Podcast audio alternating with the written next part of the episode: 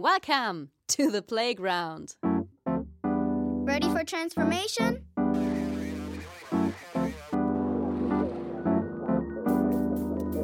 Modcast, the Masters of Transformation podcast. Who says that doesn't work? And here is your host, Ingo Stoll. Hallo und herzlich willkommen zu einer neuen Ausgabe des Modcast, dem Audiomagazin für Transformation. Ich bin Ingo Stoll und ich freue mich auf unseren heutigen Gast André Dörfler, seines Zeichens Innovation Manager bei der R&V und Mitinitiator des Geno Camp. Und Geno steht für Genossenschaft. Und Genossenschaften sind vielleicht eines der besten Beispiele dafür, wie wir alle auf der Suche nach neuen Zukunftsmodellen übersehen, was wir schon längst an wirksamen Instrumenten entwickelt haben und nutzen. Insofern Zeit für einen aufmerksamen Blick auf das Zukunftsmodell Genossenschaft. Dabei wünsche ich euch wie immer viel Vergnügen. Hey, kurz bevor es losgeht, ein Dank an unseren Partner Haufe. Haufe ist ein echter Master of Transformation. Vor vielen Jahren hat sich das Unternehmen selbst komplett neu erfunden und erfindet sich bis heute immer wieder neu. Nach dem Motto Veränderung ist die Konstante. Auf newmanagement.haufe.de findet ihr spannende Hintergründe, Stories und Debatten rund um die Themen Organisationsentwicklung, Leadership, Learning und Development. Denn in einer unübersichtlichen Welt sind stetige Entwicklung und Innovationskraft die Schlüssel zur Zukunftssicherung. Nicht nur bei Haufe.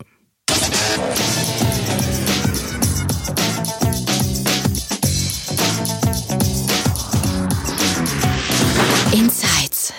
Ja, zum heutigen Modcast äh, befindet sich das mobile Sendestudio irgendwo im Süden von Sizilien. Und äh, hier ist es schön warm und äh, sonnig und im Hintergrund ein bisschen Meeresrauschen, also recht ideale Bedingungen für mein Gespräch heute mit André Dörfler, meinem Gast seines Zeichens Innovationsmanager von der genossenschaftlichen R&V und das Thema genossenschaftlich, das soll uns ja heute bewegen. Erste Frage mal André, äh, wie sind die Rahmenbedingungen heute bei dir? Was macht das Wetter? Was macht deine, deine Stimmung? Ja, bei mir ist auch Sonnenschein. Ich, hier strahlt gerade die Sonne durchs Fenster äh, und freue mich auf den Podcast mit dir, Ingo. Und Stimmung ist gut. Bin gespannt, wohin uns das Gespräch führen wird. Wunderbar. Und du bist in Deutschland, das kann man nochmal dazu sagen. Irgendwo im mittleren Westen, glaube ich, oder? Mittleren Westen, wenn man den, die Region Wiesbaden als Mittleren Westen bezeichnen will, dann ja. Also in der Nähe von Frankfurt in Wies, bei Wiesbaden. Ja, und im Zentrum von Europa, das ist ja gerade meine Perspektive. Also insofern super. ähm, ja, wie immer war das äh, für mich natürlich in der Begegnung mit dir so ein bisschen eine Frage des richtigen Timings. Denn begegnet sind wir uns schon vor einiger Zeit mal kurz äh, im Beisein von Stefan Grabmeier. Ähm, auf dem Summit und da ging es ja schon ganz viel auch um Zukunftsfähigkeit, Nachhaltigkeit. Äh, also das legt vielleicht schon mal eine Spur zu dem, mit dem wir uns heute auch beschäftigen wollen. Und ähm, das zweite war natürlich für mich immer auch dann die, die Vorbereitung auf diese Sendung. Und da habe ich so einiges gelesen und bevor ich dich damit vielleicht auch ein bisschen ähm, mal ins Gespräch führe, würde ich gerne zu Beginn mal wissen, was war eigentlich deine allererste Begegnung mit Genossenschaft? Kannst du dich da noch dran erinnern? Ja, meine allererste Begegnung mit Genossenschaft, die ist schon ganz, ganz lange zurück und sie ist mir eigentlich erst Jahre später bewusst geworden. Ähm, ich bin in einem Edeka aufgewachsen. Und wer das weiß, Edeka sind ja selbstständige Unternehmer, die sich in einer Genossenschaft zusammengeschlossen haben. Ähm, und als kleiner Bub bin ich in einem Edeka aufgewachsen, sprich in einer genossenschaftlichen Organisation, aber ich habe das jetzt viele, viele Jahre bemerkt, verstanden, was denn da so los ist in einem Edeka aufgewachsen. Das wäre mal eine geile Formulierung. Das ist so ein bisschen wie das, was man sich als Junge ja manchmal vielleicht wünscht. Ja. Äh, aber es wird nicht die Variante nachts eingeschlossen und dann in der Süßigkeitenabteilung alleine gewesen sein, sondern ich vermute, deine Eltern hatten einen, äh, einen Edeka-Laden. Ist das richtig? Ja, genau so ist es. Meine Eltern hatten einen Edeka-Laden und eine Bäckerei dabei. Und ähm, da es ja ein Familien ist, ein Familienunternehmen, war es auch einer von der äh, überschaubaren Größe in einem Vorort von Wiesbaden.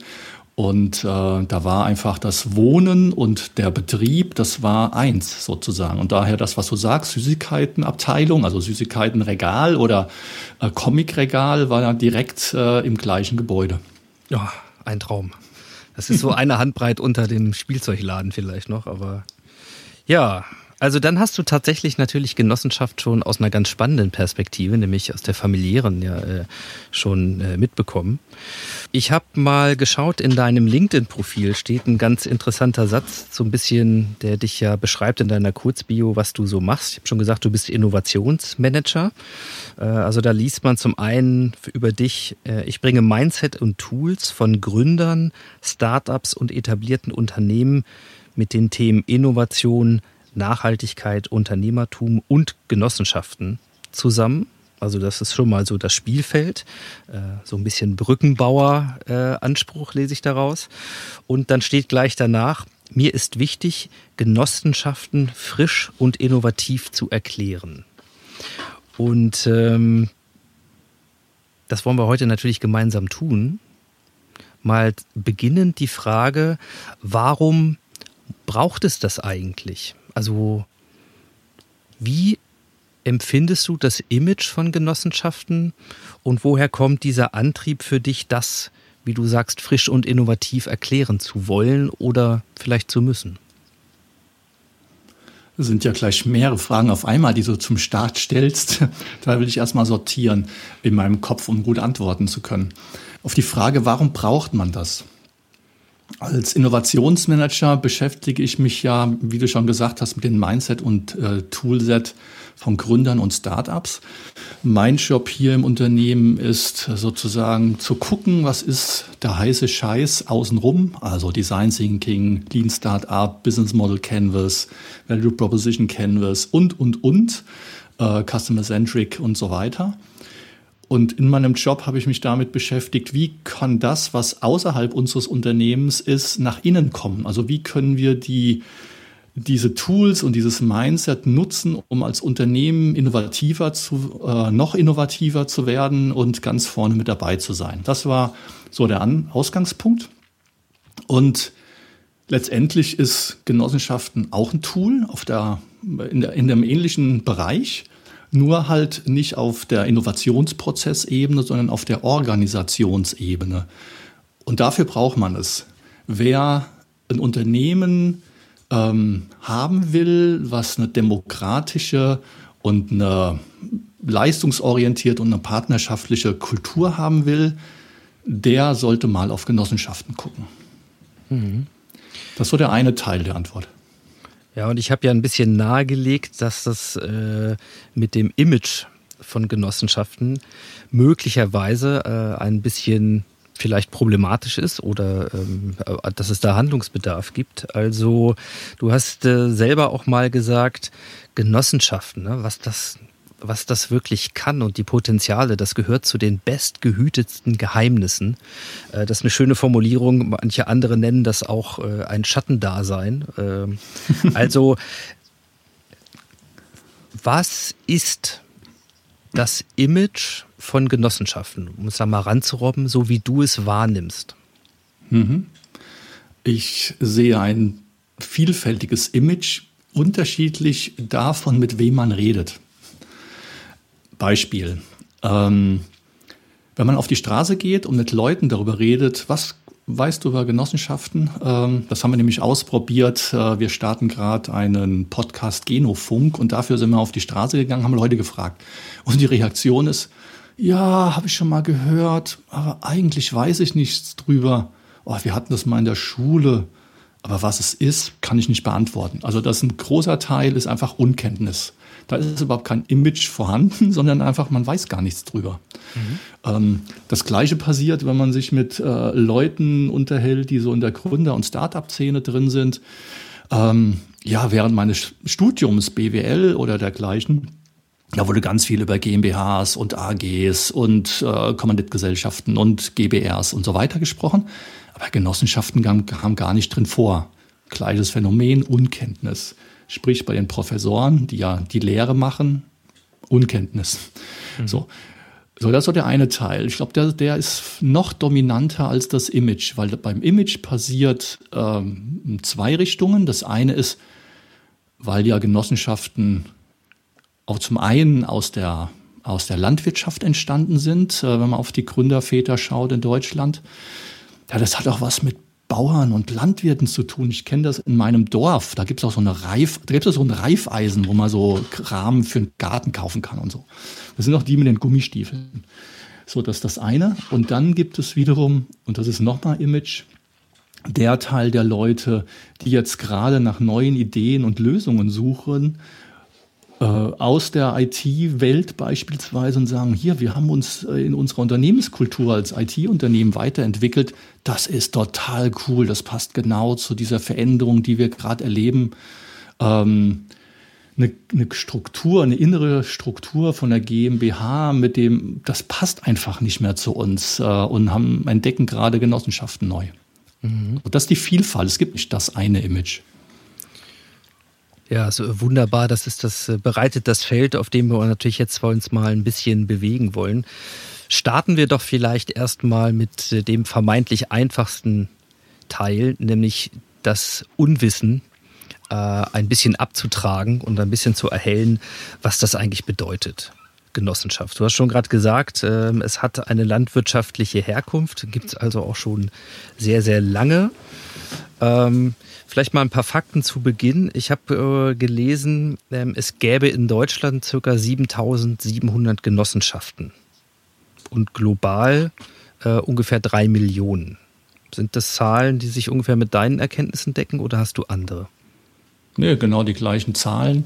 Wir sehen also, es gibt schon, gibt einige, gibt äh, viele, also drei Millionen weltweit.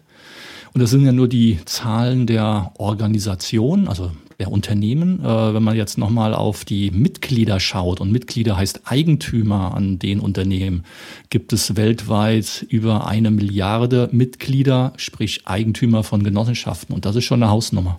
Mhm.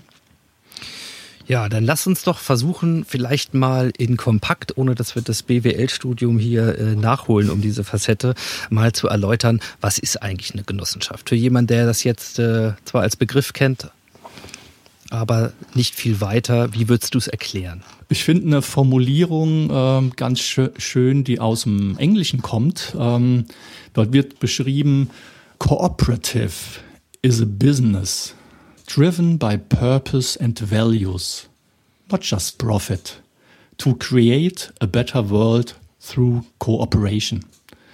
Dieser Satz, der bringt es schön auf den Punkt. Zum einen ist es ein Unternehmen. Des Weiteren ein Unternehmen, in dem Menschen aktiv sind. Das heißt also, es ist ein Unternehmen und eine Community, eine Gemeinschaft gleichzeitig. Dieses Unternehmen hat nicht als primäres Ziel Gewinnmaximierung, sondern einen sinnvollen Zweck zu erreichen, also den Purpose. Und in Genossenschaften gibt es Werte wie Gemeinschaft, Solidarität, äh, Selbsthilfe, Selbstverantwortung und einige mehr das Create a Better World through Cooperation äh, trifft es auch auf den Punkt. Wenn man einen sinnvollen Zweck erreichen will, dann trägt man zu einer besseren Welt bei. Im Englischen wird es deutlich Cooperative and Cooperation ist ja die Namensverwandtschaft ja schon da. Das ist im Deutschen halt nicht so offensichtlich, weil da heißt es halt Genossenschaft und wir sagen im Deutschen Zusammenarbeit. So, so würde ich eine Genossenschaft beschreiben, im Englischen wie im Deutschen. Mhm. Wenn man das heute hört, im, im Jahr 2020, ja, dann sind natürlich da Elemente drin, also gerade das Thema kooperative Zusammenarbeit, äh, das Erfüllen eines sinnvollen Zwecks und eben nicht als Primärziel Gewinnmaximierung und viele andere Dinge mehr, dann kann man heute, äh, weiß ich nicht, die neue Narrative aufschlagen oder ähm, bei T3N in den Wirtschaftsmagazinen lesen oder wo auch immer dann sind es ja genau die Themen, die wir gerade diskutieren, so ein bisschen unter dem Hashtag äh, neues Wirtschaften und Umdenken und Transformation, wenn es um die Frage geht, wie schaffen wir eigentlich unsere Herausforderungen. Bin aber sicher, dass das Zitat relativ alt ist, was du da gerade gebracht hast. Würdest du im Moment so ein bisschen von einem ähm, Revival sprechen oder einer, einem vermehrten Interesse aufgrund sozusagen der Suche nach neuen sinnvollen Lösungen? Oder hast du das Gefühl, dass Genossenschaften hm, noch nicht so davon profitieren, dass wir vielleicht schon über Transformation auch auf gesellschaftlicher Ebene diskutieren? Mhm. Zum einen sehe ich genauso den Trend, wobei Trend, äh, die Bewegung, ähm, dass viele Menschen auf der Suche sind, wie kann äh, Wirtschaft der Zukunft aussehen und was sind dafür die, das passende Mindset und das Toolset. Und es gibt ja viele in, der, in dieser Suchbewegung, die Ideen entwickeln, versuchen Neues zu experimentell auszuprobieren. Und da geht mir durch den Kopf, es ist doch schon was da. Nutzt doch das, was schon da ist, was über viele Jahrzehnte erprobt ist, wo man Erfahrungen gesammelt hat, ähm, wie das funktioniert und was halt, wie ich gerade schon angedeutet habe, einen starken Mehrwert bieten kann für eine ähm, Neugestaltung der Wirtschaft und somit auch für einen gesellschaftlichen Wandel, weil Wirtschaft ist ja ein ganz zentrales System im, in der Gesellschaft. Daher, ja, es ist, es passt total gut dazu, Genossenschaften.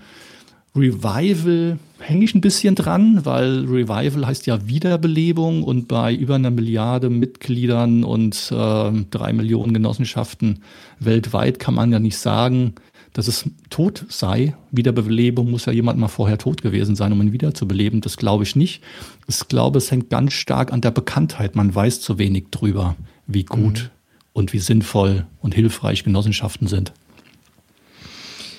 Kannst du mal ein paar Beispiele nennen? Du hast ja schon Edeka genannt als äh, eine Marke, die natürlich jeder kennt, aber nicht vielleicht jedem klar ist, dass das genossenschaftlich organisiert ist. Was sind Genossenschaften, äh, die unter anderem hinter diesen Organisationen stecken oder Marken, die am Ende diese eine Milliarde äh, Mitglieder äh, tatsächlich mhm. ausmachen, die man vielleicht äh, kennen sollte? Da fallen mir einige ein, ähm, die der Podcast ist zu kurz, um sie alle aufzuzählen. Aber ich nehme mal ein paar Beispiele raus, äh, die vielleicht ein bisschen überraschend sein könnten. Ich nehme mal Wigwam aus Berlin. Das ist eine Kommunikationsberatung. Also eine Kommunikationsberatung, die beispielsweise äh, den WWF oder Diakonie oder auch die Grünen in ihrer Kommunikation berät und unterstützt. Die haben eine spannende Story. Sie wurden ursprünglich als Glaube GmbH gegründet. Dann gab es die Situation, dass sie, dass die Gründer oder zwei davon äh, das nicht mehr weiterverfolgen wollten und dann standen die Mitarbeiter und die bisher die, die verbliebene Geschäftsführung vor der Frage, was machen wir jetzt damit? Und haben dann sich auf eine Suche begeben und kamen auf Genossenschaften und sind mittlerweile als Genossenschaft ähm, organisiert. Haben kürzlich auch ein, äh, wurde ein super Podcast aufgenommen vom ähm, äh, Zukunft der Arbeit der Bertelsmann Stiftung, wo zwei von Wigwam erzählen, wie sie Genossenschaften mit agiler Arbeit zusammenbringen und äh, sehr, sehr lohnenswert, da mal reinzuhören. Das wäre ein Beispiel. Also aus dem Bereich Kommunikation, Marketing, Medien. Ich nehme ein anderes Beispiel. Iteratec, äh, nur dem Team. Auch hier eine ähnliche Konstellation, aber eine andere Branche, nämlich IT-Branche, Softwareentwicklung. Das Unternehmen äh, erfolgreich, läuft gut, viele gute Kunden. Auch hier war die Situation Nachfolge. Und hier war dann die Idee der Geschäftsführer, die heute noch im tätig sind, dass sie vorausschauen, das Unternehmen an ihre eigenen Mitarbeiter übergeben wollen. Also eine mhm. Genossenschaft als Unternehmung, die das ursprüngliche Unternehmen trägt und die Mitarbeiter werden Eigentümer. Mhm. Das wäre ein weiteres Beispiel. Willst du noch mehr hören? Also finde ich schon ganz spannend, weil es ja nochmal ein bisschen auch äh, illustriert, in welchen Branchen, wo man es vielleicht Genossenschaft gar nicht vermutet, es welche gibt und auch ähm, schon so ein bisschen die Hintergründe, warum da Genossenschaft. Insofern, ja, ich würde noch so ein, zwei Beit Beiträge sicherlich vertragen. Okay. Nehmen wir mal das, den Themenkomplex Energie und Klimawandel. Äh, da haben wir ja, wissen wir ja alle, äh, eine riesen, eine riesen Thematik äh, vor uns, die größer sein wird als äh, die Corona-Krise. Wenn wir dort nicht handeln, dann haben wir eine massive Klimakrise. Energiegenossenschaften ist das Thema. Also ähm, aus Sonne, aus Wasser, aus Biogas und so weiter Energie zu erzeugen. Nachhaltig, bezahlbar. Wir haben aktuell 843 Energiegenossenschaften in Deutschland. Ähm, das war die größte Gründerwelle von Genossenschaften in den letzten Jahren. Ähm, und davon beispielsweise dürfte es gerne mehr geben. Warum haben wir nicht äh, in jeder Stadt, in jeder Gemeinde, in jeder ähm, in jedem Landkreis eine Energiegenossenschaft, die dazu beitragen, dass wir ja, wie gesagt, erneuerbare, bezahlbare Energie haben und dadurch zum Klimaschutz beitragen. Also kurze Frage zur Illustration. Das bedeutet zum Beispiel, du hast irgendwo einen regionalen Windpark, ja, angegliedert an, an ein Dorf oder Dörfer. Ähm, und dieser, diese Windräder, dieser äh, Energiepark wird zum Beispiel durch eine Energiegenossenschaft getragen, bei der letzten Endes alle Anwohner die Eigentümer sind. Ist das so? Ja, ja, genau. Und diese Richtung läuft. Äh, das kann man gerne noch ein bisschen ausbauen, weil, die, weil der Gedanke von Energiegenossenschaften einfach super spannend ist. Also es kann jetzt äh, ein Windpark sein, es können eine kleine Anzahl von Windkrafträdern, aber es kann auch ein richtiger Park sein. Ein Beispiel, die größte ähm, Energiegenossenschaft in Deutschland hat 39.000 äh, Mitglieder, sprich Eigentümer und die betreiben eine große Anzahl von Windparks, vor allem in Norddeutschland. Mhm. Das kann genauso gut Photovoltaik sein. Photovoltaik ähm, auf Privathäusern oder auf öffentlichen Gebäuden oder auf Gewerbeimmobilien. Wir haben ja ganz, ganz viele Gewerbeimmobilien mit äh, schönen flachen Dächern. Dort Photovoltaik draufgesetzt, ähm, wäre sozusagen die technische Seite. Und die andere Seite ist, dass im Zusammenspiel von nehmen wir mal Bürgermeister und Verwaltung, mit den Bürgern gesagt wird, wir wollen dieses Energieunternehmen selbst betreiben. Also, wir wollen nicht, dass irgendein externes großes Energieunternehmen bei uns diese Windenergie oder Solaranlagen hinpflanzt. Äh, wir müssen da drauf klotzen aber den Gewinn, den Ertrag äh, aus diesem Unternehmen nimmt dieser Großinvestor, dieses Großunternehmen raus aus unserer Region. Wenn man selbst ähm, Gestalter der Energiewende vor Ort ist und auch Eigentümer dieses Unternehmens ist, dann bleibt die Wertschöpfung in der Region. Dann mhm. bleibt die Wertschöpfung in der Stadt, in der im Dorf sozusagen. Und das war ja die Urgedanke der genossenschaftlichen Idee von den Gründern. Lass uns was tun, um das Leben der Menschen vor Ort zu verbessern. Und Energiegenossenschaften, äh, wie gesagt, 843 aktuell, dürfen gerne mehr werden, kriegen das heute hin an dem zentralen Thema äh, Klimaschutz, Energiewende. Mhm. Ja, das finde ich schon mal ähm, extrem spannend. Und ähm, ich bleibe da noch mal ein bisschen bei, weil das ganz gut illustriert, ähm, wie man sich nicht nur Genossenschaft als Konstrukt vorstellen muss, sondern ähm, es vor allen Dingen darum geht, welchen Sinn und Zweck erfüllen sie dann im konkreten Beispiel. Äh, wir haben mit Edeka angefangen ähm, und du hast auch schon benannt, ähm, dass es unter Start-up-Unternehmen und äh, Neugründern ein hohes Interesse für Genossenschaften gibt aufgrund ihrer kulturellen ähm, Eigenschaften, die da gewünscht sind.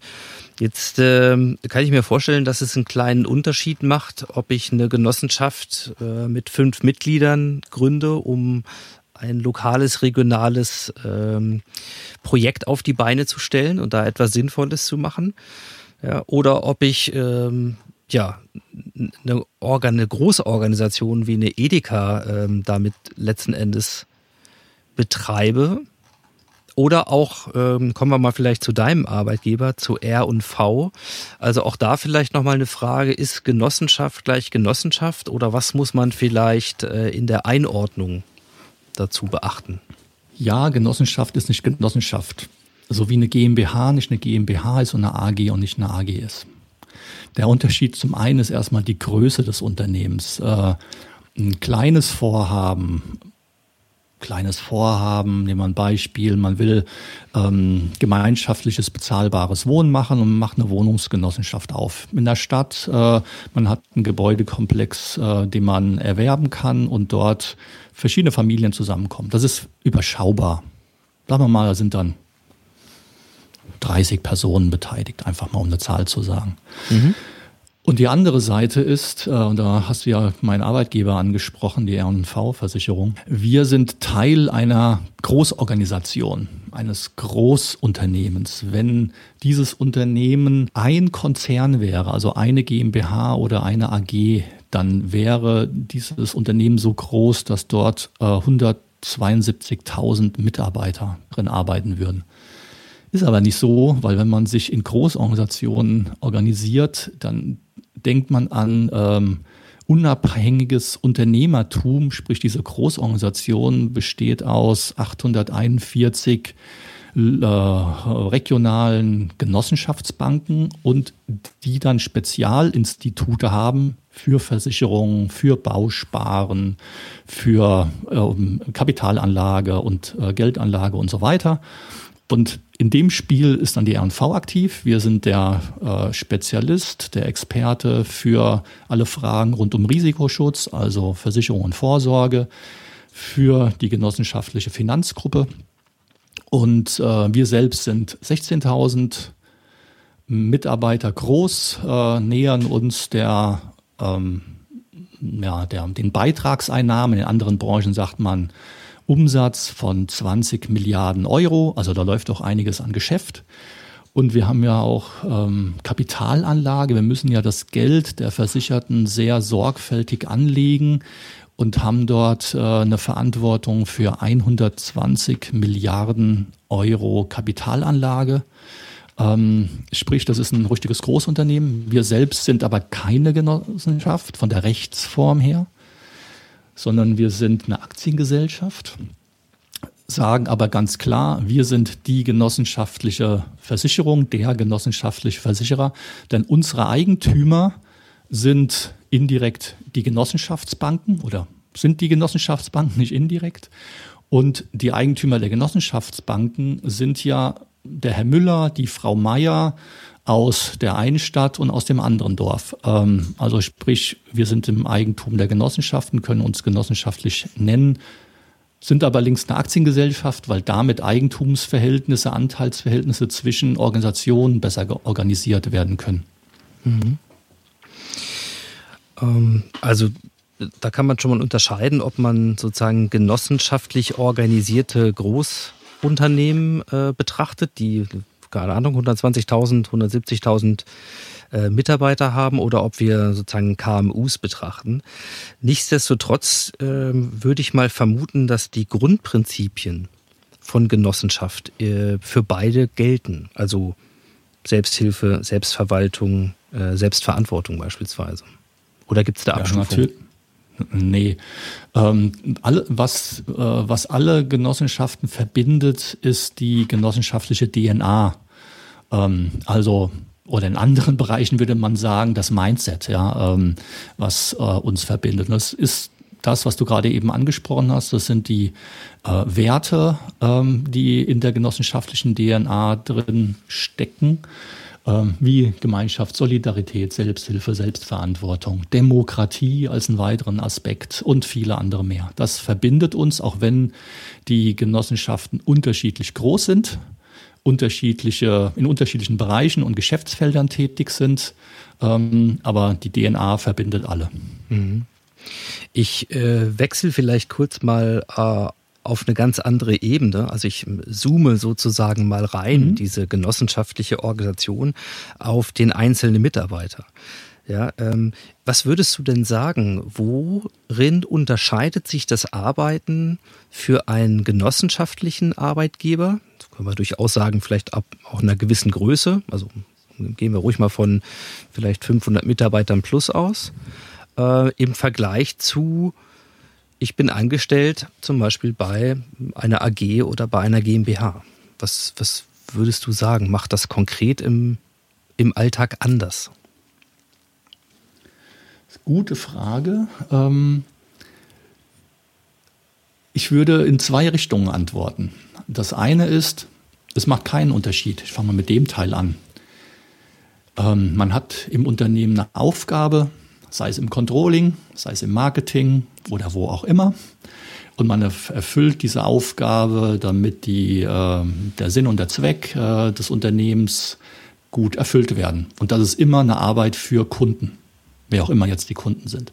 Ob es ähm, so daher ist im Alltag in meiner eigenen Aufgabe macht man seinen Job. Punkt.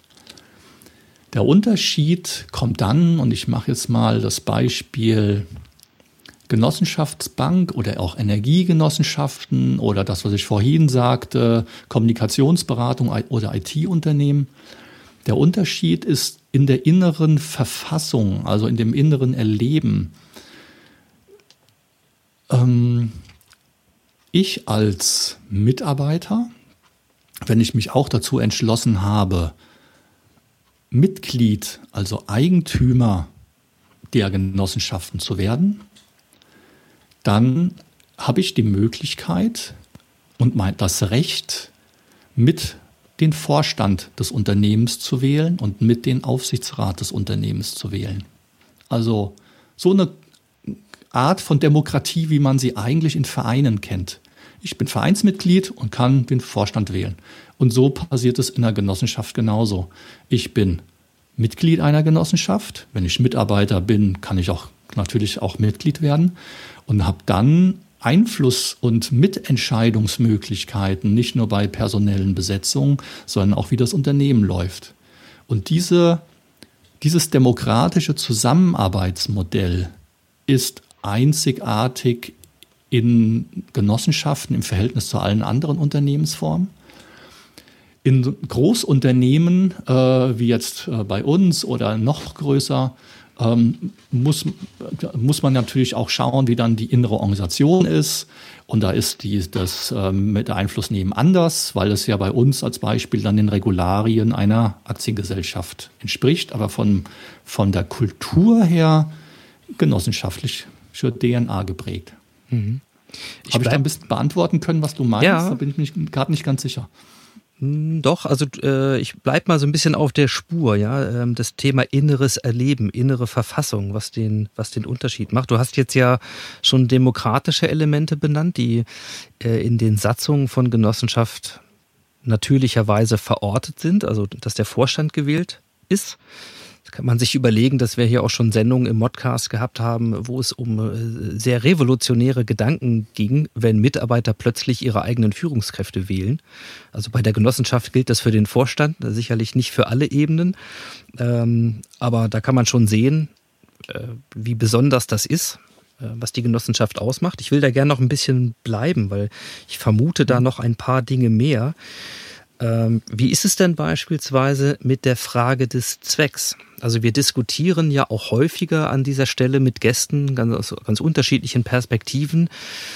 Zum Beispiel den Einfluss eines grundökonomischen Prinzips im Kapitalismus, nämlich das Ziel der Gewinnmaximierung. Mhm. Und was das an systemischen Dingen so mit sich bringt, ja, im Großen mhm. wie im Kleinen. Jetzt hast du schon mhm. gesagt, in einer Genossenschaft gibt es dieses nicht als Primärziel, sondern es gibt einen mhm. anderen Sinn und Zweck, den diese Genossenschaft zu erfüllen hat. Was macht mhm. denn das mit den Eigentümern, aber vor allen Dingen, will vielleicht bei der Perspektive mal bleiben, mit den Mitarbeitern einer Genossenschaft? Mhm. Okay. Ähm, auch hier zwei Blicke drauf. Ein für ein Unternehmen ist es sehr wichtig, erfolgreich zu arbeiten und Gewinn zu erzielen. Die Frage ist, was macht man mit dem Gewinn? Geht es an irgendwelche Shareholder, an irgendwelche Hedgefonds oder, oder, oder? Und die haben dann Spaß, aber das Unternehmen kann mit dem Geld nichts anfangen.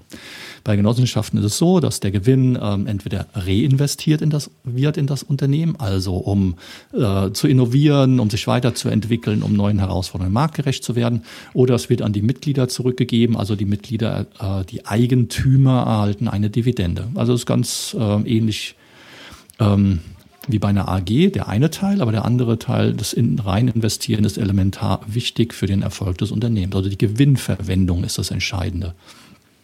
Denn Gewinn an sich ist ja nicht böse. So. Hat der Gewinn ist hilfreich in einem Unternehmen. Man kann sich damit durch weiterentwickeln. Der Unterschied ist die Gewinnmaximierung. Es ist in Genossenschaften nicht das Ziel, nicht der Zweck, nicht der Purpose, Gewinnmaximierung zu machen, sondern am Beispiel einer Energiegenossenschaft ähm, Energie zu erzeugen, Energie zu verteilen, Energie zu verkaufen, die äh, nachhaltig ist, die bezahlbar und erneuerbar ist. Das ist der Sinn und Zweck einer Energiegenossenschaft. Mhm. Ja, und du und hast ja schon gesagt. andere Beispiele aufzählen. Ja, du hast ja da schon gesagt, dass es darum geht, diesen Gewinn zum Beispiel in der Region zu lassen. Ja, und, mhm. und eben nicht abzuführen. So. Ich bleib da noch mal kurz.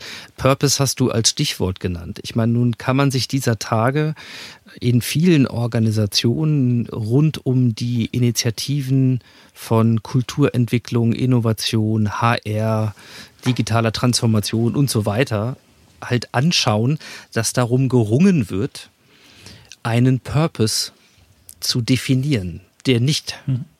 in der Gewinnmaximierung endet. Ja? Mhm. Oder in der Erreichung irgendwelcher ähm, ROI-Ziele. So, mhm. wie guckst du denn da drauf? Ich meine, das klingt ja, als ob du als Genossenschaft quasi den natürlichen Vorteil hast, dass du mit dem Zweck, mit dem Purpose startest und dann alles andere da drumherum gebaut wird, während viele und das mag manchmal auch dann wie ein Artefakt oder wie ein Feigenblatt wirken, äh, erst noch danach suchen müssen, was denn vielleicht ein Sinn und Purpose sein könnte, der tatsächlich alle Mitarbeiter und im besten Fall dann auch Mitarbeiter und Kunden unter ein Dach versammelt. Mhm. Ja, du sprichst einen guten Punkt an. Ähm, wir sehen ja in, der, in dem Thema Nachhaltigkeit ein äh, Menschen, die das wirklich tun oder Unternehmen, die es wirklich tun und jene, die Greenwashing betreiben. Und so sehe ich momentan in dieser Bewegung rund, rund um Purpose und Impact, dass es dort auch solche und solche gibt. Jene, die Purpose und Impact Washing betreiben, so will ich es mal beschreiben, und jene, die es wirklich machen. So. Mhm. Und ich glaube, da unterscheidet sich schon mal, mit welcher Haltung, also es hat viel mit Haltung zu tun, oder im Englischen Mindset, wie man an das Vorhaben rangeht, ähm, was man betreiben will. Und ähm, bei Genossenschaften ist es so, dass in der Satzung, eine Genossenschaft muss ja auch rechtlich geregelt sein, das nennt man dann Satzung, dass in der Satzung der sinnvolle Zweck ähm, das elementare Teil ist. Das muss in, einer Sa in der Satzung drinstehen. Oder halt im Englischen, der Purpose muss in der Satzung drinstehen. Ähm, und der heißt nicht Gewinnmaximierung. Mhm.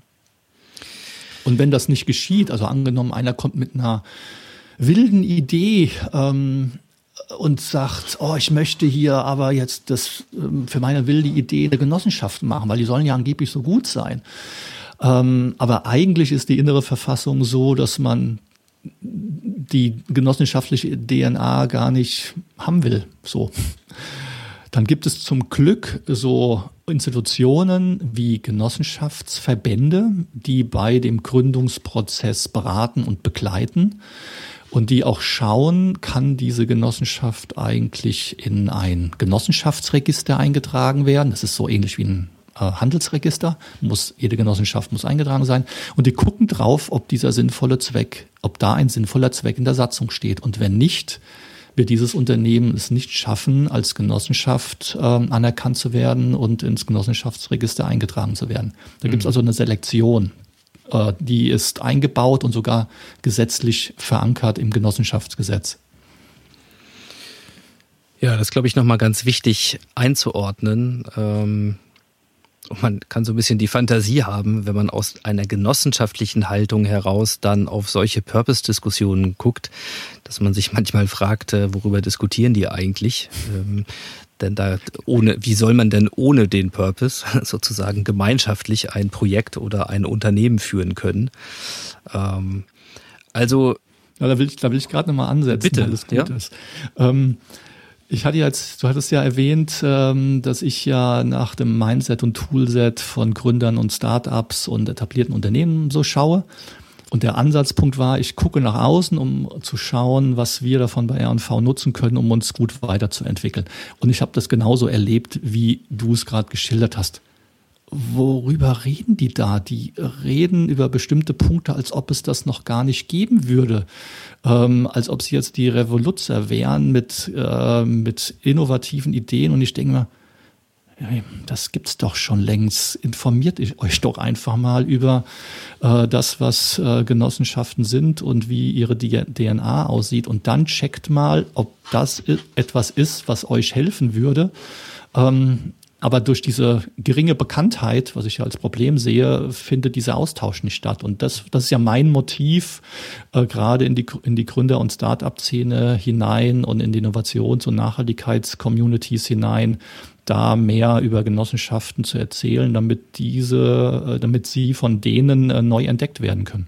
Mhm äh, diese Verbindung erscheint mir sowieso eine ganz, ganz spannende. Also zwischen Genossenschaften und Genossenschaft lernen, also zum Teil eben sehr traditionellen oder auch in traditionellen Branchen orientierten äh, genossenschaftlichen Unternehmern und, und Mitarbeitern und Startups. Also und zwar Startups im Sinne von zukunftsfähigen Unternehmen, häufig ja auch jungen Gründern, also so ein generationsübergreifender äh, Verbund, der da, äh, der sich da auftut.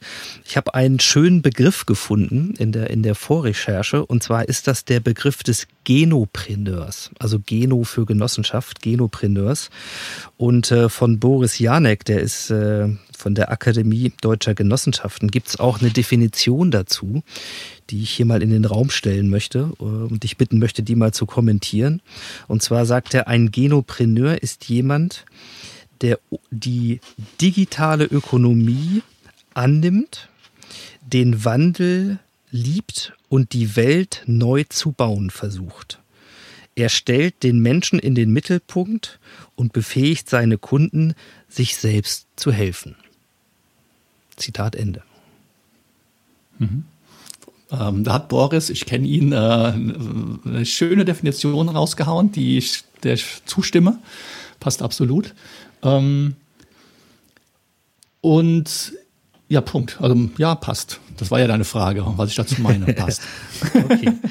Ja, ich äh, entdecke vor allen Dingen, dass in dieser Art der Definition natürlich auch ganz viel von dem steckt, was man zum Beispiel in deiner Biografie lesen kann über ähm, dein Verständnis einer Rolle vom Innovationsmanager in einer großen Organisation, die ja in deinem Fall nicht mal selber genossenschaftlich organisiert ist.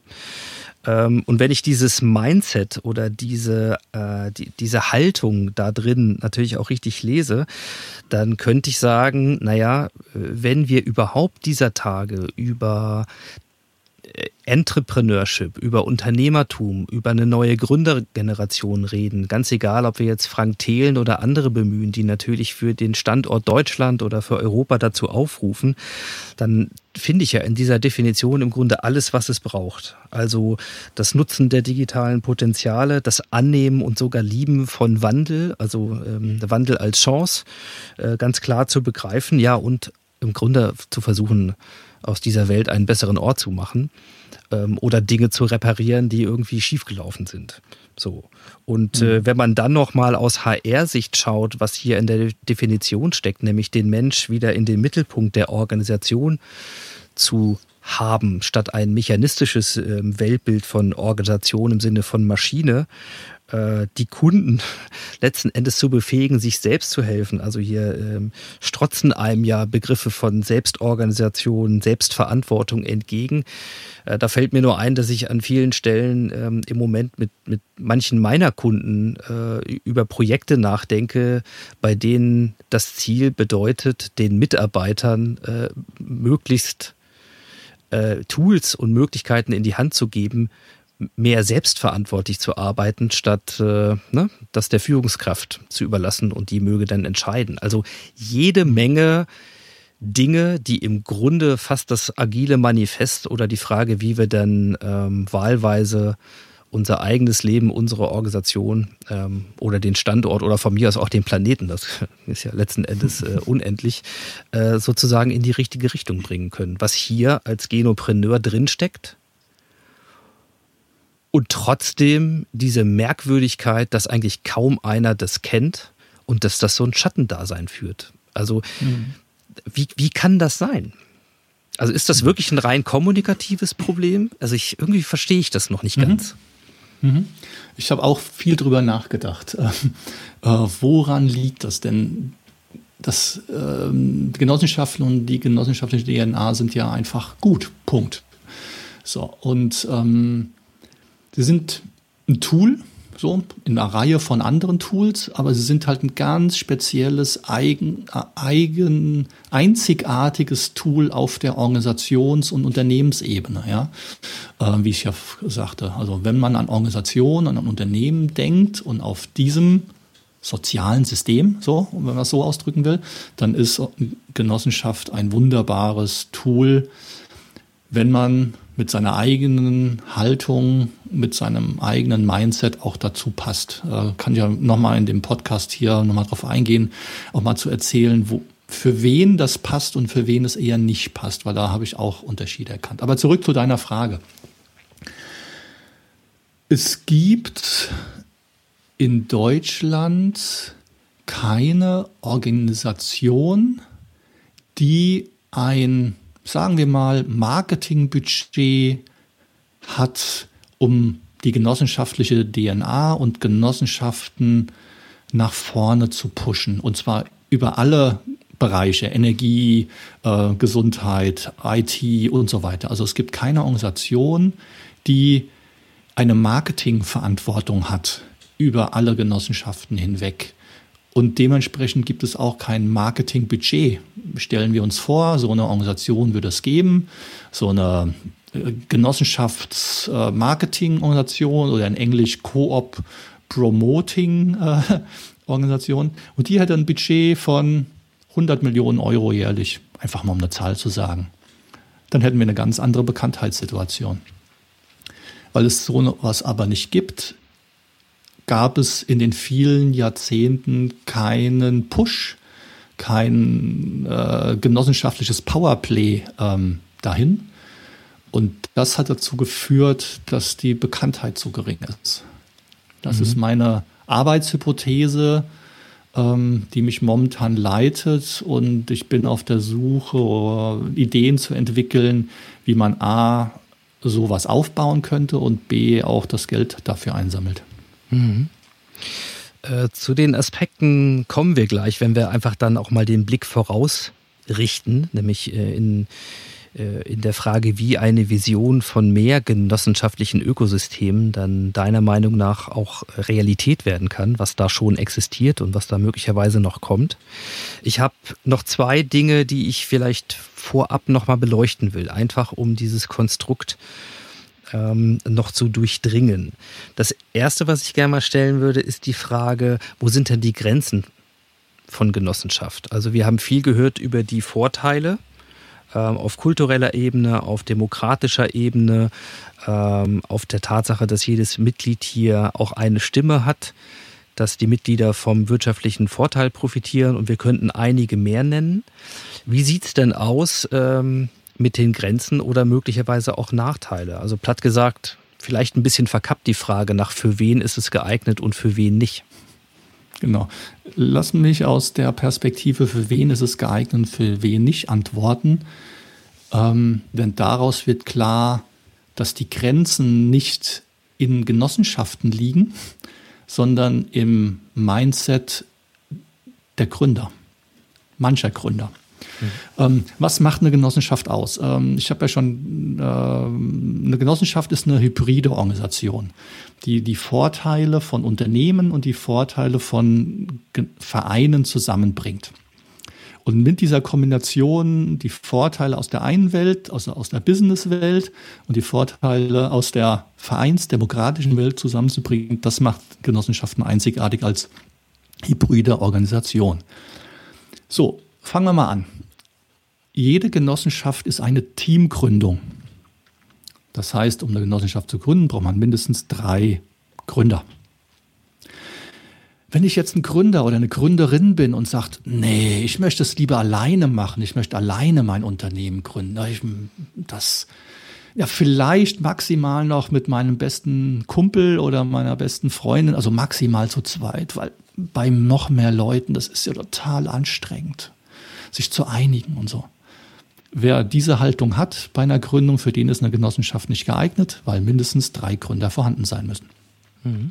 Und das zieht sich auch über die gesamte Zeit, denn Gründer heißt ja Eigentümer. Äh, eine Genossenschaft äh, darf nur bestehen, wenn sie mindestens drei Eigentümer hat. Wenn also im Laufe der Zeit äh, bei einem Gründungsteam aus drei nur noch zwei werden, kann die Genossenschaft nicht mehr weiter bestehen. Das ist so ein Teil. Das andere ist das demokratische Zusammenarbeitsmodell. Also ich habe ja schon gesagt, ähm, dass man als Mitglied sprich Eigentümer wie in einem Verein mitbestimmen, mitentscheiden kann. Natürlich gibt es Rollen. Ein Vorstand hat eine andere Rolle als äh, eine Generalversammlung, um in der Sprache der Organe zu reden. Ähm, und wie in einem Verein gibt es die Regel, im Englischen ausgedrückt, One Member, One Vote. Also jedes, jedes Mitglied, jeder Eigentümer hat eine Stimme. Wenn jetzt die Haltung von Gründern ist, oh nee, ich möchte mir aber nicht reinquatschen lassen. Oh, das ist ja, ist ja scheußlich. Ich möchte alleine oder, mm, oder im kleinsten, engsten Kreis bestimmen und was in dem Unternehmen, meinem Unternehmen passiert. Was? Ich soll gewählt werden in der Geschäftsführung? Seid ihr bekloppt? So, ich überspitze jetzt ein bisschen, äh, betone das auch besonders. Aber da kommt die Grenze her. Es, Genossenschaften sind nicht für jeden geeignet. Wer eine bestimmte Haltung hat, wer zum Beispiel auch der nächste Steve Jobs äh, oder Elon Musk werden will, also sprich Milliardär, klappt in der Genossenschaft nicht. Zu mhm. demokratisch, zu auf Gemeinschaft orientiert. Also das Grenzen liegen in der Haltung, im Mindset der Gründer und der Startups, ob das zu der genossenschaftlichen DNA passt oder noch formaler ausgedrückt zu den Regeln im Genossenschaftsgesetz. Mhm. Ähm, und das ist so der eine Teil. Und der zweite Teil, mal kurz zu ergänzen, das, der ist dann wie bei allen Unternehmen auch, wenn, das, wenn die Geschäftsidee nicht gut ist und wenn das Geschäftsmodell nicht tragfähig ist, äh, dann ist es auch nicht geeignet. Ähm, aber das macht den Unterschied zu einer Genossenschaft nicht aus.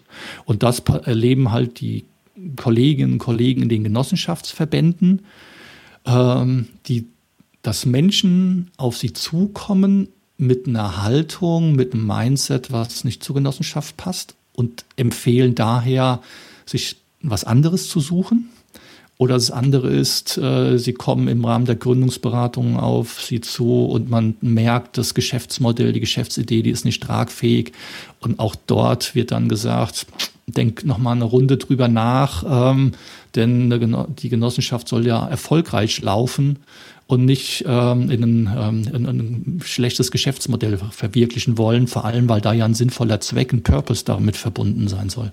Mhm. Ja, ich danke dir nochmal, auch wenn es äh, natürlich ein bisschen zugespitzt war im ersten Teil, ja, äh, für diese Charakterisierung und Einordnung, weil das, glaube ich, relativ wichtig ist.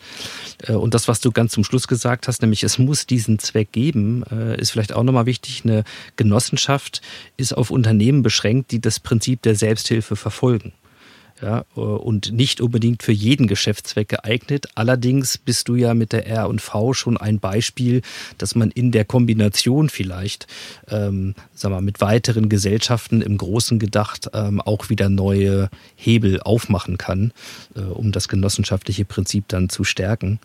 Also letzten Endes mhm. äh, lasst sich das äh, gerne mal so stehen, ähm, dass es auf die Haltung im Wesentlichen ankommt. Das hast du nochmal ganz klar gemacht und äh, damit kommen wir mal. Vielleicht, äh, zum, vielleicht eine Ergänzung noch. Ja? Eine Ergänzung noch. Weil das ähm, in manchen Köpfen, die über Genossenschaft zu wenig wissen, im Kopf rumgeistert. Ähm, entstanden sind sie ja durch die durch das Lösen von Problemen und Herausforderungen in, in Städten, in Gemeinden, also in, in lokal.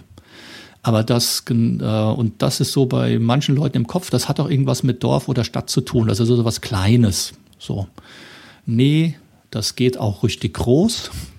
Ähm, ich habe ja als Beispiel ähm, dargestellt, der Bankenbereich, der genossenschaftliche Bankenbereich, wo wir ja auch dazu zählen, äh, Finanzbereich. Ähm, dieser, diese Organisation hat 30 Millionen Kunden in Deutschland, 18,6 Millionen Mitglieder, also Eigentümer an Genossenschaftsbanken und ist aufgrund ihrer Größe halt in viele Einzelunternehmen aufgeteilt, um diese unternehmerische Unabhängigkeit und Eigenständigkeit, die ja Kraft gibt, das Entrepreneurship, äh, zu stärken. Nicht dadurch, dass man eine Riesenorganisation hat, sondern viele kleine, die schlau miteinander verbunden sind und dadurch tragfähig sind. Dann würde ich gerne noch mal zu einem Aspekt kommen, und zwar dem Aspekt der Zukunftsfähigkeit.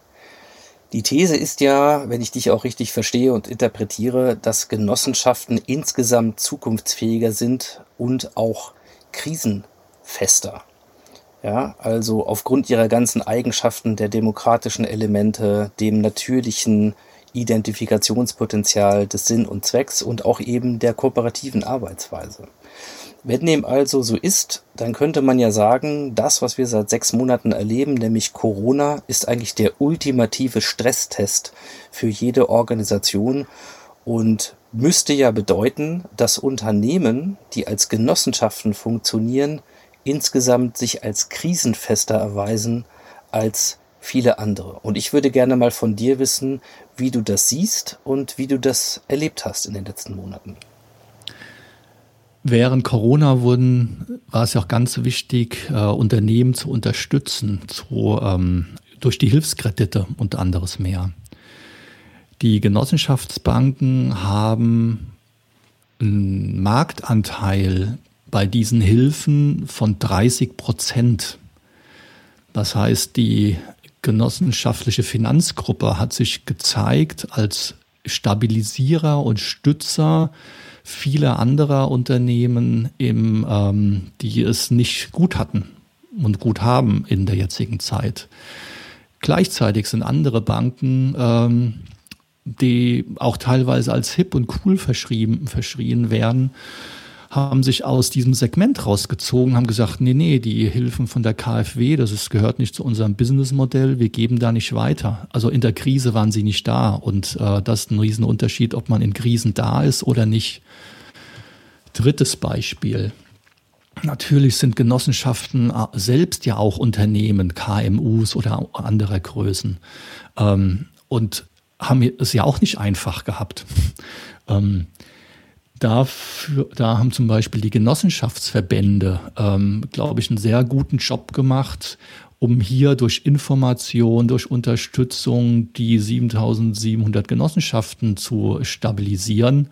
Ähm, ich glaube, das ist ganz wichtig gewesen und wird auch die nächsten Monate wichtig sein. Deine Frage ist, kommen Genossenschaften gut durch? Ja, kommen sie besser durch? Da fehlen mir statistische Zahlen, aber ich stelle mal, ich sage mal ja. Und es ist noch generell zu sagen, dass Genossenschaften im Verhältnis zu anderen Unternehmens- und Rechtsformen, die mit Abstand insolvenzsicherste Rechtsform in Deutschland sind. Und das seit vielen, vielen Jahren. Und Insolvenzsicherheit ist ja ein ganz wichtiges Thema, weil das ja Krisenfestigkeit bedeutet. Mhm. Ja, also klares Plädoyer äh, aus Überzeugung für die Genossenschaft. Dann kommen wir jetzt zur Frage, wie lösen wir denn dieses Dilemma, dass wir eigentlich seit langer Zeit da etwas haben, was sehr krisenfest, sehr zukunftsfähig und auch sehr sinnvoll ist, vor allen Dingen auch wenn man mal die großen Herausforderungen ähm, von Klimawandel und Co. Äh, betrachtet. Aber es wissen zu wenig und es machen dadurch zu wenig. Was mhm. macht ihr oder wo siehst du die Ansatzpunkte konkret, um dieses Dilemma aufzulösen, um die Genossenschaft so ein bisschen aus ihrem vermeintlichen äh, Geheimtipp-Eckendasein sozusagen noch weiter ins Bewusstsein zu rücken? Ja, das ist ja momentan mein äh, Lieblingsthema. Wie kriegt man da ein genossenschaftliches Powerplay hin? Ich starte mal beim Erzählen mit dem Mega-Camp Genossenschaften. Ähm, das Mega-Camp Genossenschaften ist die Initiative zum Wachstum des genossenschaftlichen Ökosystems. Die wurde gestartet von der R&V und wir machen das gemeinsam mit Partnern. Im Januar diesen Jahres, also 2020, haben wir eine Veranstaltung gemacht, nämlich das Megacamp Genossenschaften. Da kamen erstmals in der deutschsprachigen Veranstaltung, ich will sogar sagen, vielleicht ist das sogar in Europa und der Welt geschehen, genau diese We Menschen aus den Welten zusammen, die sich sonst nie treffen. Also Menschen aus der Innovations-, Nachhaltigkeits-Community, Menschen aus der Start-up- und Gründerszene, Leute aus Politik, äh, aus Wirtschaft, Wissenschaft und Gesellschaft und natürlich aus Genossenschaften. Also ein total bunter Mix an Menschen. Und wir haben zwei Tage lang darüber gesprochen, äh, wie frisch und innovativ Genossenschaften sind, aber man sie auch so erzählen muss und erklären muss. Wir haben ähm, super spannende Praxisbeispiele gehört und gesehen von Leuten, die coole Businessmodelle mit, mit Genossenschaften umsetzen, in, in, und mit Genossenschaften. Und wir haben Projekte gemacht äh, und Workshops äh, gemacht und Projekte aufgesetzt, wie zum Beispiel zum Thema Marketing, wie zum Beispiel zum Thema Finanzen. Ähm, denn jedes Unternehmen, was sich gründet, auch Genossenschaften, brauchen ja Finanzen. Es geht um, außerdem um Gründungsberatung und anderes mehr. Also das Megacamp Genossenschaften ist so eine der großen Initiativen kann man auch googeln, ähm, www.megacamp-geno.de. Das wäre so ein Beispiel. Also das ist ja schon ein Ansatz, der ganz spannend ist, weil du sagst, da kommen Leute zusammen, die bisher nicht zusammen an diesem Strang gezogen haben. Und es ist ja auch eine Initiative, die völlig branchenübergreifend funktioniert. Ja? Also Genossenschaften mhm. aus äh, du hast es ja schon benannt, aus, Bereichen. aus Kommunikation, aus Energie, aus Handel, äh, aus Finanzen und so weiter.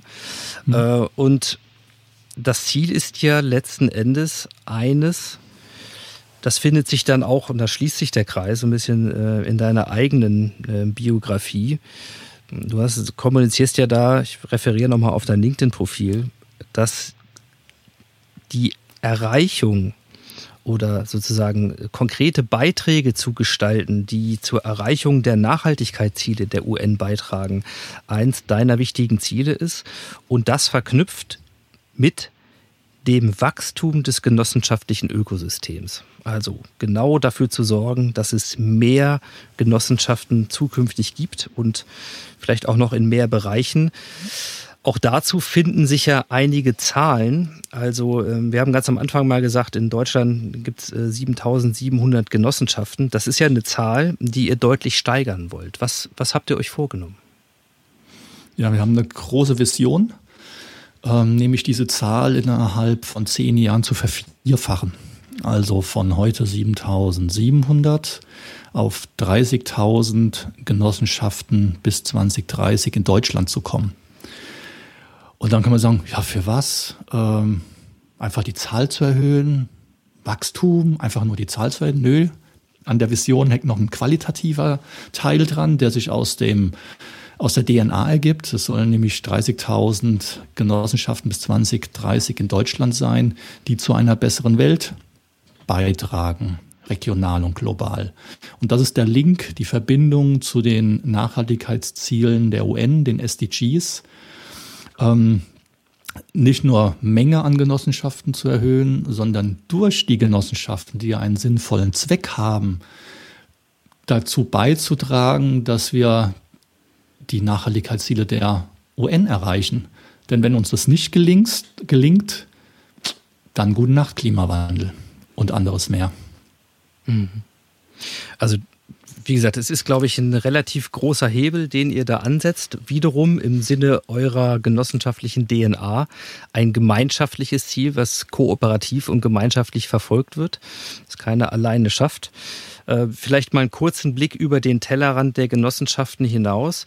Wenn man dieser Tage in die Wirtschaftspresse schaut und auch ähm, mal zuhört, was auf den Podien so diskutiert wird, Stichwort neues Wirtschaften oder Transformation der Wirtschaft, dann gibt es ja sehr, sehr viele Ansätze. Äh, Verena Pauster, die ja demnächst auch noch Gast in diesem Podcast ist, hat mit ihrem Buch Neues Land einen Spiegel-Bestseller, der dazu äh, schon konkrete Ideen und Ansätze verfolgt. Es gibt sowas wie äh, den Ruf nach neuen Gesellschafts- Formen, innovativeren Gesellschaftsformen. Ähm, die Stiftung oder auch die, die GmbHs in, ähm, in Verantwortungseigentum seien hier mal beispielhaft äh, genannt an der Stelle. Ähm, wie erlebst du denn das äh, aus deiner Rolle heraus insgesamt? Also ist das, haben wir, haben wir Aufbruchstimmung? Äh, sind wir dabei, das Thema neues Wirtschaften und Innovation auf dieser ganz großen Ebene ähm, schon schon genug zu adressieren oder stehen wir da noch ganz am Anfang? Wie empfindest du das?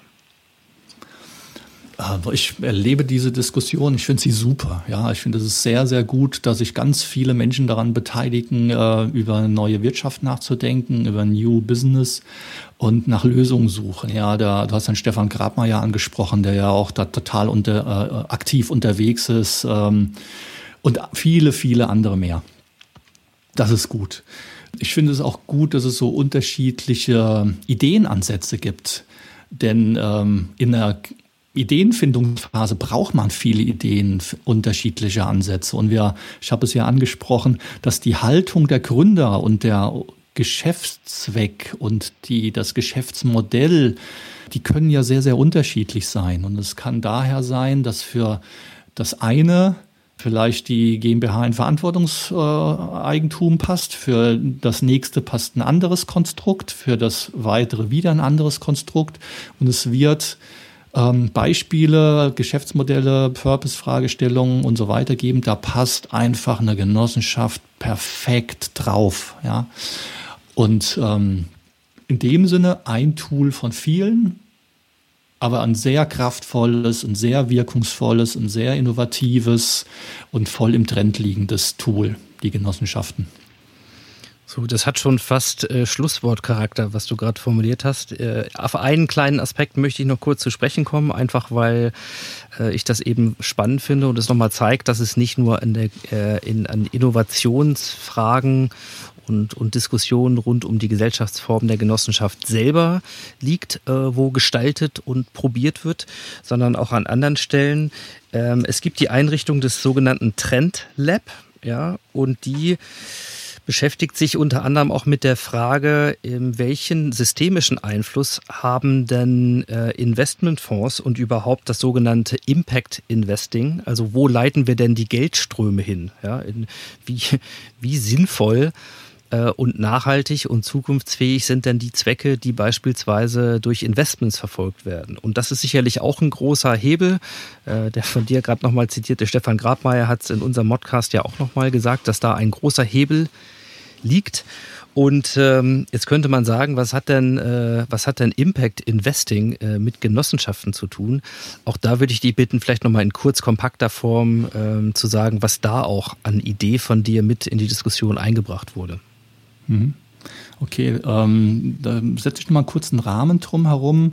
Ähm, so wie bei RNV oder auch bei der DZ Bank oder Union Invest und anderen genossenschaftlichen Unternehmen gibt es ähm, ganz viel Innovationsarbeit, äh, Innovation Lab, Spin Lab, Trend Lab und so weiter.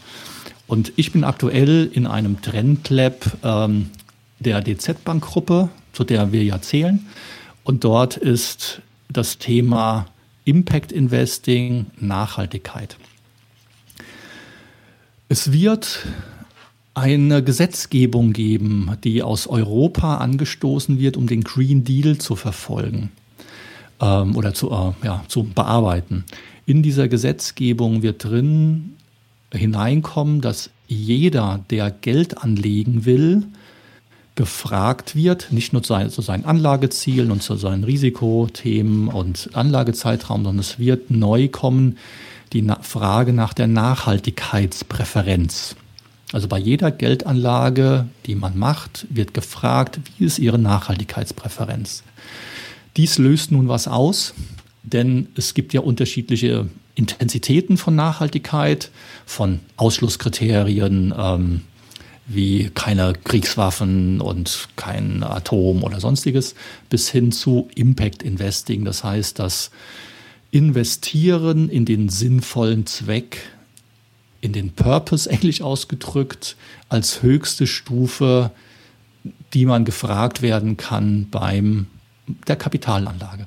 Und in dem Trendlab beschäftigen wir uns nun damit, wie könnten Finanzprodukte, Produkte aussehen, die einen Beitrag dazu leisten, dass die, das Impact Investing entsteht, da große Geldmengen zur Verfügung kommen aus der Privatwirtschaft und das kann man durch, durch Fonds lösen.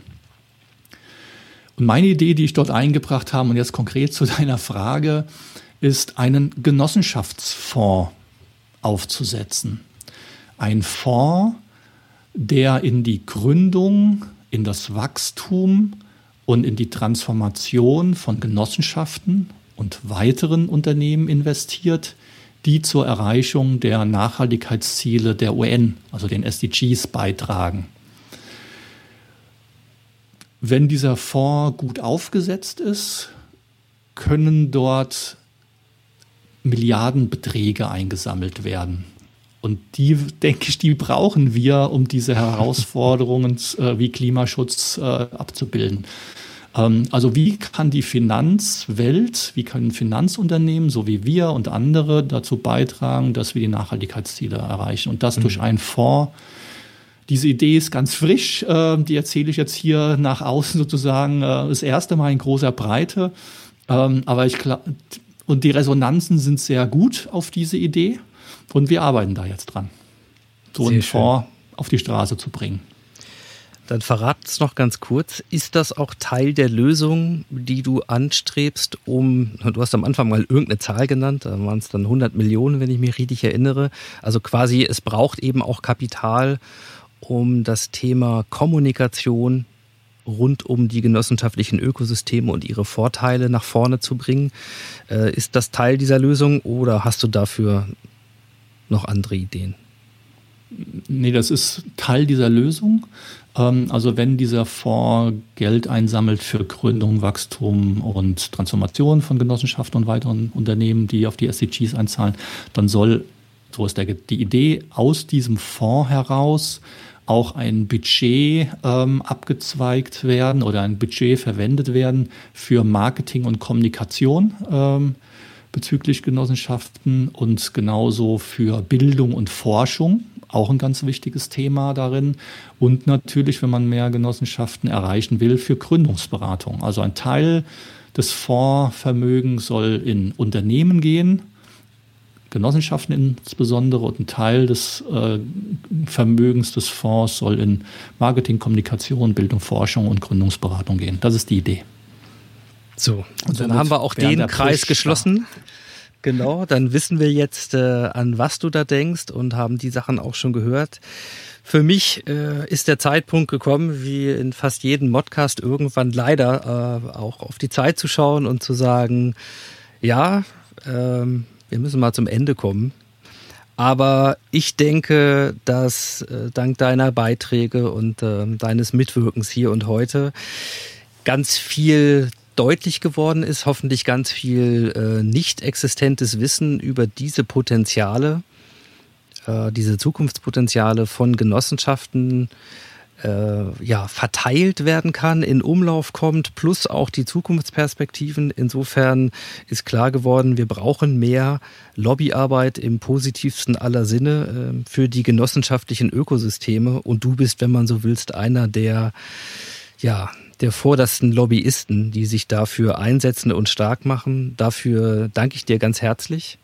Und ähm, wer jetzt ein bisschen mehr noch erfahren möchte, lesen möchte, dranbleiben möchte an diesen Entwicklungen oder sogar selber sich die Frage stellt als Unternehmer, hm, vielleicht äh, sollte ich mal über die Möglichkeiten eines Wechsels meines bisherigen Geschäftsmodells oder meiner Gesellschaftsform nachdenken oder für neue Unternehmen auf jeden Fall mal intensiv sich damit auseinandersetzen, ob nicht Genossenschaft auch was für die dahinterliegende Gemeinschaft der Unternehmer sein könnte. Wo würdest du die Menschen gerne hinschicken?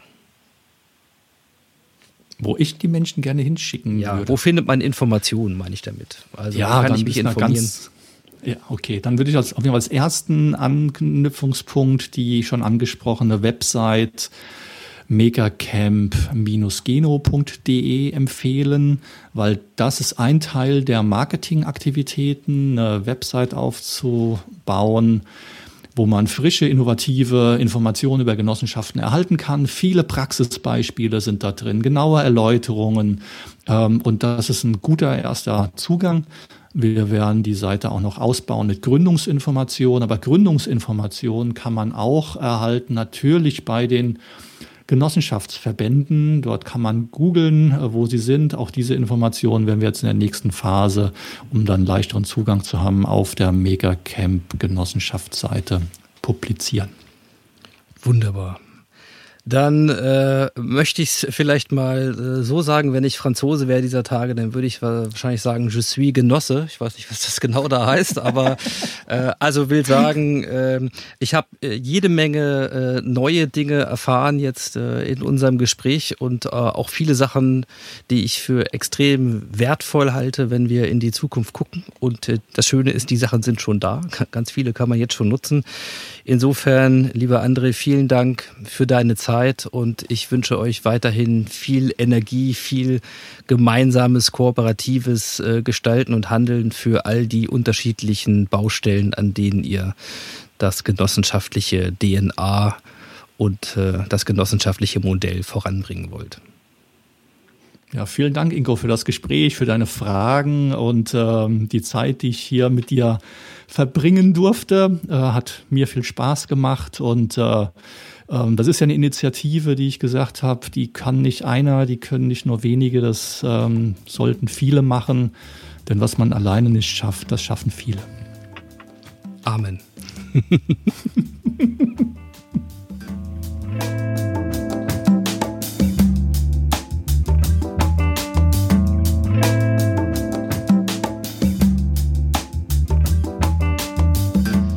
Ja, das war sie, die Ausgabe 127 des Modcast. Ich sage wie immer vielen Dank fürs Zuhören und für eure Zeit. Alle Links zur Sendung findet ihr auf ingostoll-audiografie.de slash modcast und dort gibt es auch meinen Artikeltipp der Woche im New Management Portal von Haufe. Er lautet im Titel Viele Manager wissen nicht, dass sie überhaupt nicht an der Zukunft arbeiten. Ja, ein sehr lesenswertes Interview von Stefanie Hornung mit dem Business Model Canvas Erfinder Alex Osterwalder. Ja, und wir hören uns wieder in 14 Tagen, wenn ihr mögt. Dann ist Tandemploy Gründerin Anna Kaiser mein Gast. Ja, darauf freue ich mich schon sehr. Und bis dahin sage ich ciao, ciao, macht's gut Bleibt vor allen Dingen gesund und liebe Grüße aus dem mobilen Modcast Wintercamp in Portugal.